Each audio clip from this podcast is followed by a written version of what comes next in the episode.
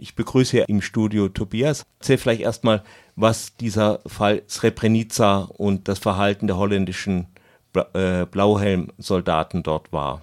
Ganz kurz, es waren Blauhelmsoldaten, das sogenannte Dutch Bad äh, Bataillon, äh, Dutch Bad 3 aus den Niederlanden waren eingesetzt zum Schutz der bosnischen Bevölkerung. 1995 gab es dann den äh, bislang größten Genozid nach dem Zweiten Weltkrieg dass etwa 7000 äh, von dieser Zahl geht man allgemein aus, äh, bosnisch-muslimische Männer ermordet wurden von äh, bosnisch-serbischen Streitkräften und die niederländischen Dutchbed Blauhelmsoldaten, die sie beschützen sollten, haben eben es nicht verhindert, dass sie abgeführt wurden von einer Militärbasis, einer Dutchbed Militärbasis, wo sie hinkamen, um Zuflucht zu suchen vor den umliegenden bosnisch-serbischen Truppen. Haben Sie es versucht? Konnten Sie das verhindern? Sie waren äh, Blauhelmsoldaten, das heißt, sie hätten militärisch gesehen, sie hatten keinen Kampfauftrag und sie hatten auch mit Sicherheit nicht die Bewaffnung, um das zu verhindern. Es gab allerdings natürlich Gerüchte vorher, dass entgegen der Annahme, ähm, was die, die Dutch Bad Soldaten dachten, nämlich dass die bosnischen, die bosnisch-muslimischen Männer, ähm, dass sie nicht in, in sichere Lager, sichere Auffanglager außerhalb äh, von Srebrenica geführt wurden, sondern dass sie eben in eine wie das Gericht gestern auch sagte, möglicherweise unmenschliche Behandlung oder sogar Ermordung äh, geführt würden.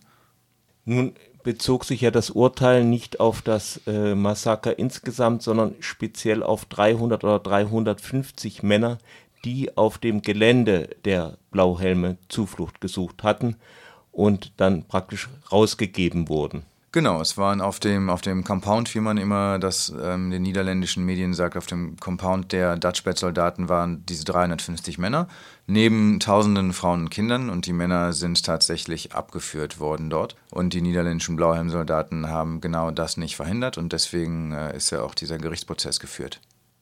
Was bedeutet das jetzt, dass der holländische Staat dafür verantwortlich sind? Die standen ja unter dem Kommando, äh, denke ich, der NATO oder der UNO. Bedeutet natürlich, dass wenn man sich an solchen Missionen beteiligt, man tatsächlich auch als einzelner Mitgliedstaat dafür nachher gerichtlich belangt werden kann, weil es geht um 30 Prozent.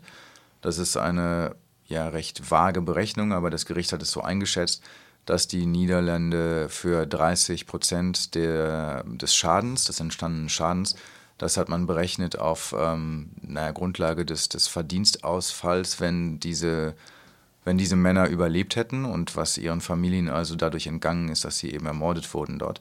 Und davon sollen die Niederlande 30 für 30 Prozent aufkommen. Nun war ja der Fall Srebrenica schon ähm, 1995. Wurden damals eigentlich in Holland irgendwelche Konsequenzen gezogen? Na, Konsequenzen zunächst ähm, gab es in den Niederlanden oder gibt es bis heute eine sehr große Debatte um das Thema Srebrenica, die latent ist. Das heißt, die ruht für natürlich den größten Teil der Zeit, aber die kann jederzeit aufflammen, wenn zum Beispiel irgendwelche Srebrenica verbundenen, relatierten Themen in die Öffentlichkeit kommen, so wie der Prozess, wie die Aussprache, also das Urteil gestern oder auch ähm, Sachen, die zu tun haben mit dem Jugoslawien-Tribunal. Also zunächst mal ist es so, dass in den Niederlanden es einfach einen großen Platz im kollektiven Gedächtnis einnimmt. Was man daran sehen kann, dass es zum Beispiel vor Jahren einen offiziellen Kanon gab vom Bildungsministerium, wo die Geschichte der Niederlande auf 20 Themen runtergebrochen wurde und eins davon ist Srebrenica. Und jetzt das Urteil, welche Folgen wird das haben? Also der holländische Staat wird Entschädigung zahlen müssen. Wird er, denn es ist ein letztinstanzliches Urteil, gegen das man also nicht mehr in Berufung gehen kann. Es gibt weiterhin aber natürlich noch die eben angesprochene Debatte.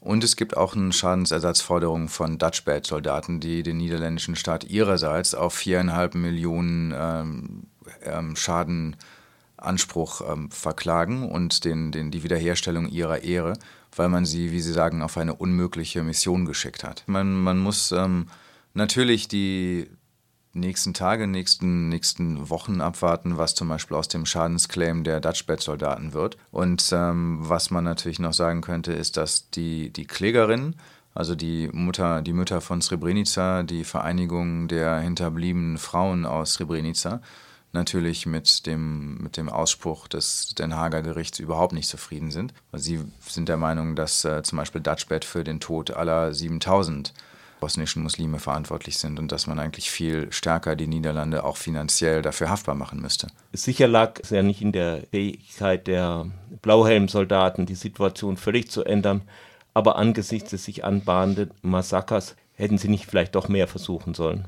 Auch, für, auch über diese 350 äh, Ausgelieferten hinaus. Sie hätten mit Sicherheit äh, mehr versuchen sollen, wobei ähm, man natürlich die Situation auch durchaus mit einbeziehen muss, was, was hätten sie ähm, versuchen können. Klar haben sie nicht vollends den Schutz geleistet, den sie hätten, den sie hätten leisten können. Was in dem Fall passiert wäre, kann man sich nur ausmalen und drüber spekulieren, was wiederum auch in dem Gerichtsurteil von gestern sehr gut zur Sprache kommt und deutlich wird. Nämlich die teilweise, das ist der Ausspruch, ist ja, das Urteil sagt ja, die Niederlande sind teilweise haftbar dafür. Und das ist eben auf der Grundlage dessen getroffen, dass man denkt, die Leute, die dort ermordet worden sind, die 350, die man weggeführt hat, wären vermutlich sowieso ermordet worden. Das heißt, Dutchbed wurde nicht die Ermordung zur Last gelegt, sondern eben auch nur, dass sie nicht verhindert haben, dass sie abgeführt werden. Ja, aber die Serben mögen vor Ort mal militärisch überlegen gewesen sein, aber es ist noch was anderes, einen größeren Konflikt mit einer Blauhelm-Truppe einzugehen, selbst wenn man ihn gewinnt, weil die politischen Folgen dann anstehen. Insofern kann man der Meinung sein, dass es vielleicht doch noch hätte mehr tun können.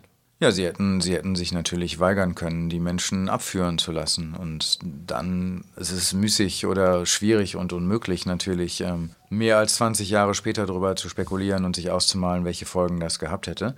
Vielleicht ganz schlimme, vielleicht weniger schlimme, niemand, niemand, der es weiß. Dann danke ich dir für das Interview. Sehr gerne geschehen.